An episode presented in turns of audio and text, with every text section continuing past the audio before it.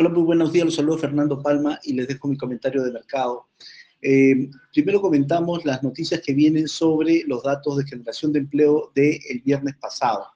El dato más importante que es el dato de planillas, se creó, cuántos empleos se crearon en los Estados Unidos, fue con una marca de 379 mil nuevos empleos en febrero, por encima de los 200 mil empleos que esperaba el mercado y además la cifra anterior, que inicialmente se publicó en 49.000, se elevó a 166.700. El cambio en nóminas eh, de empleo privado salió en 465.000, muy por encima de los 200.000 que estimaba el mercado también, y la cifra que salió en más 6.000 publicado el mes anterior, se revisó al alza a 90.000.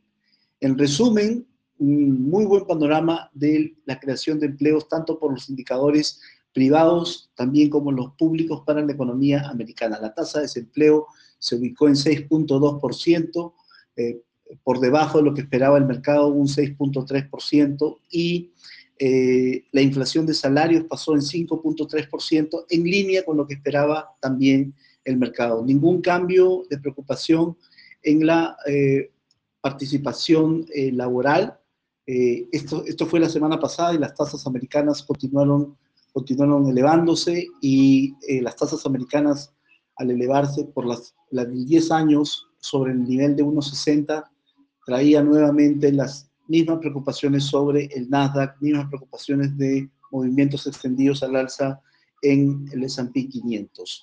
Luego, al inicio de esta semana, vimos, a la, vimos por el lado europeo intenciones en Alemania, en Escocia, en Reino Unido, de aligerar las medidas de, em, confinamiento, las medidas de restricción o distanciamiento social.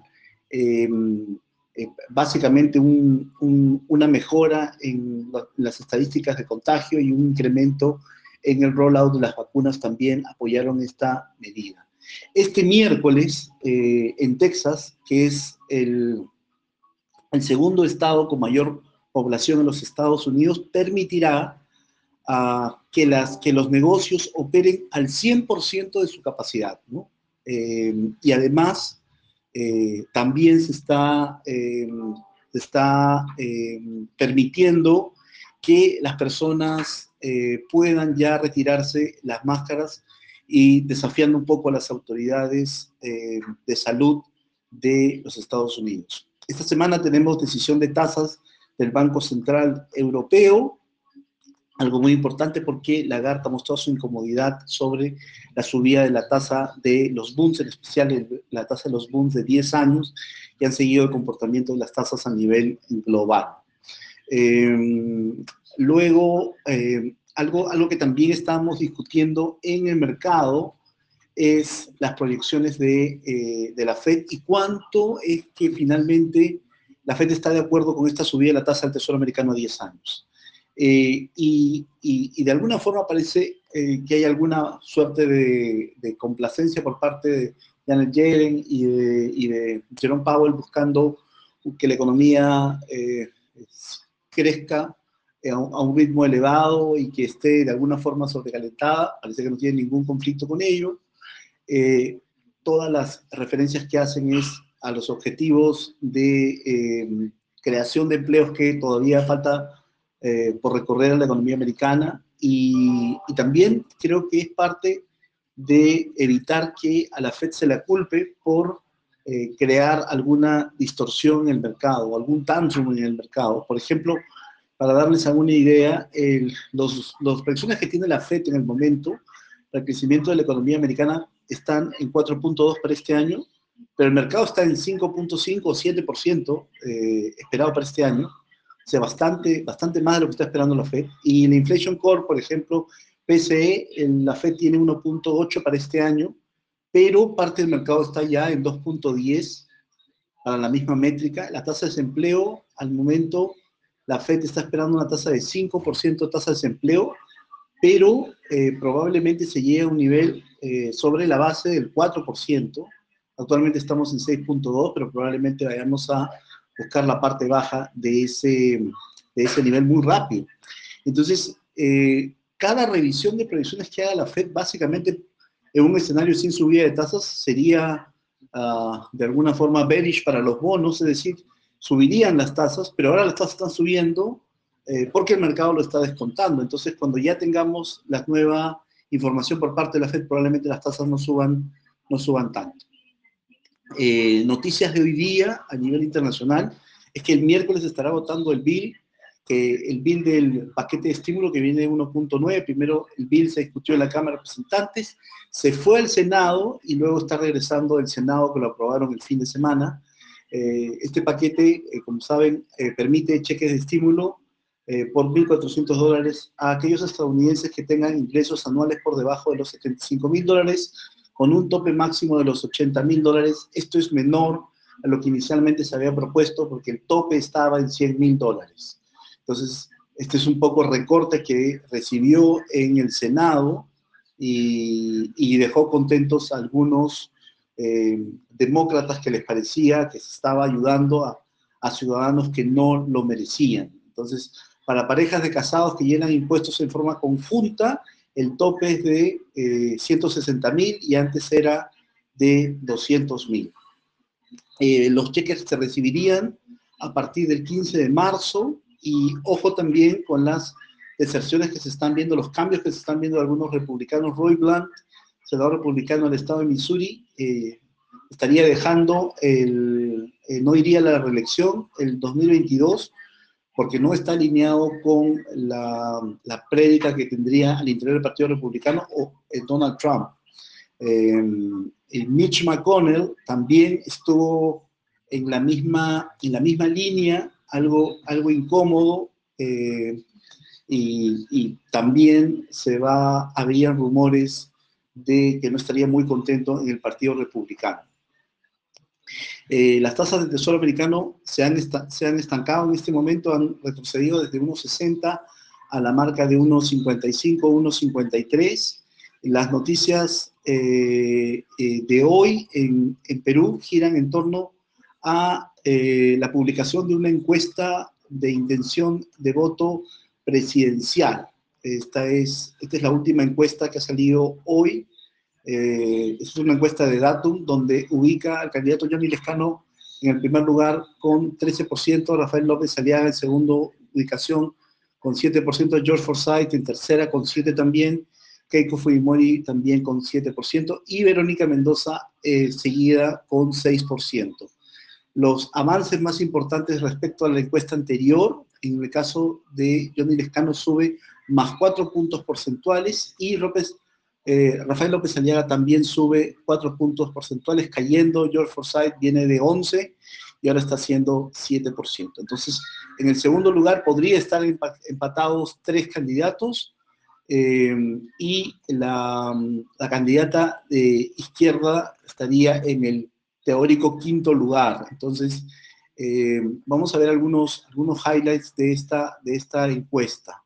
A ver, Primer, eh, lectura de esta encuesta es mm, Johnny Lescano tiene 24% eh, de intención en el voto del sur, lo cual nos parecería que está limitando el avance de Verónica Mendoza, que solamente tiene 7%.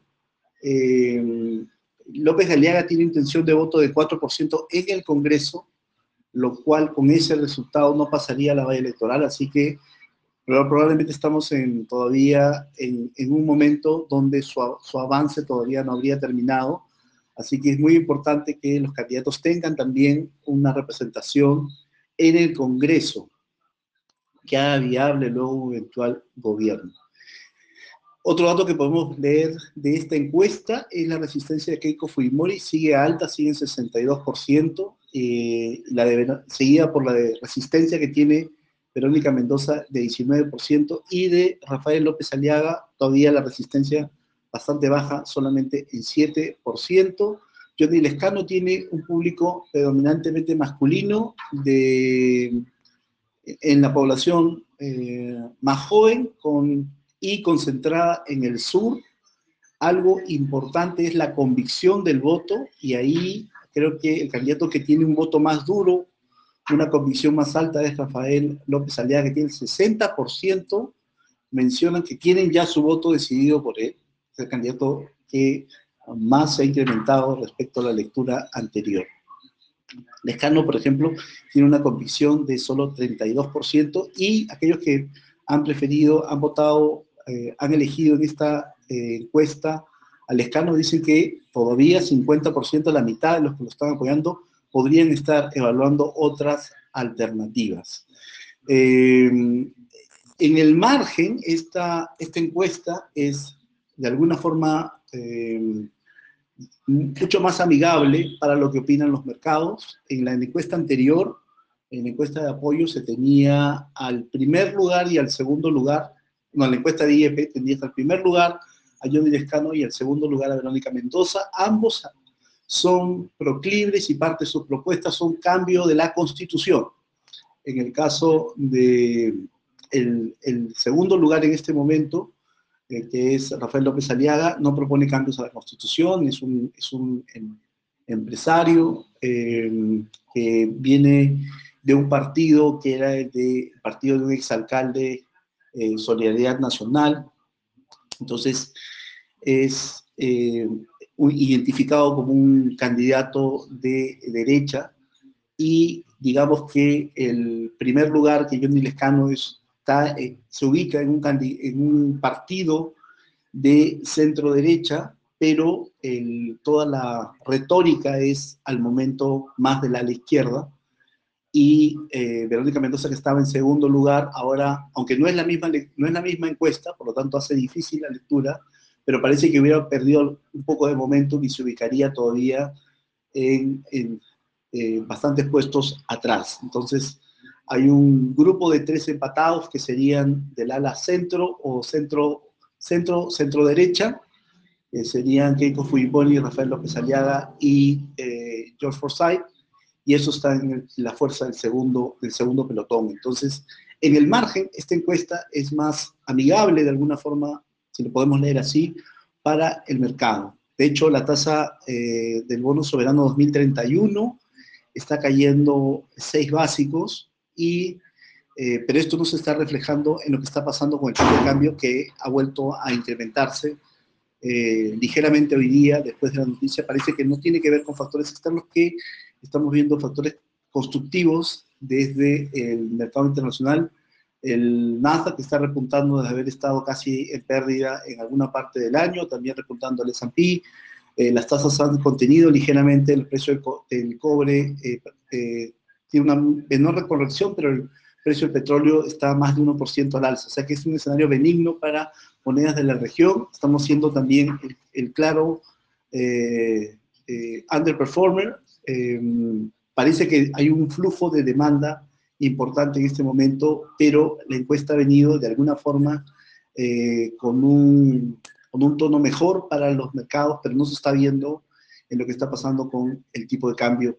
Las monedas de la región, como hemos comentado, se están apreciando. La próxima encuesta viene el próximo, el próximo domingo, eh, y esa será la encuesta el, domingo, el domingo 14, y esa será la encuesta de Ipsos. Eh, entonces, eh, aquí estamos viendo, hoy, hoy día por la tarde, hoy día 9 de marzo hay una encuesta, una, un debate organizado por el diario El Comercio, eh, un debate presidencial. Eh, no es el debate oficial que lo organiza el Jurado Nacional de Elecciones, sino es un debate de un, de un medio periodístico eh, local. Eso es todo por mi parte, que les vaya muy bien. Un saludo.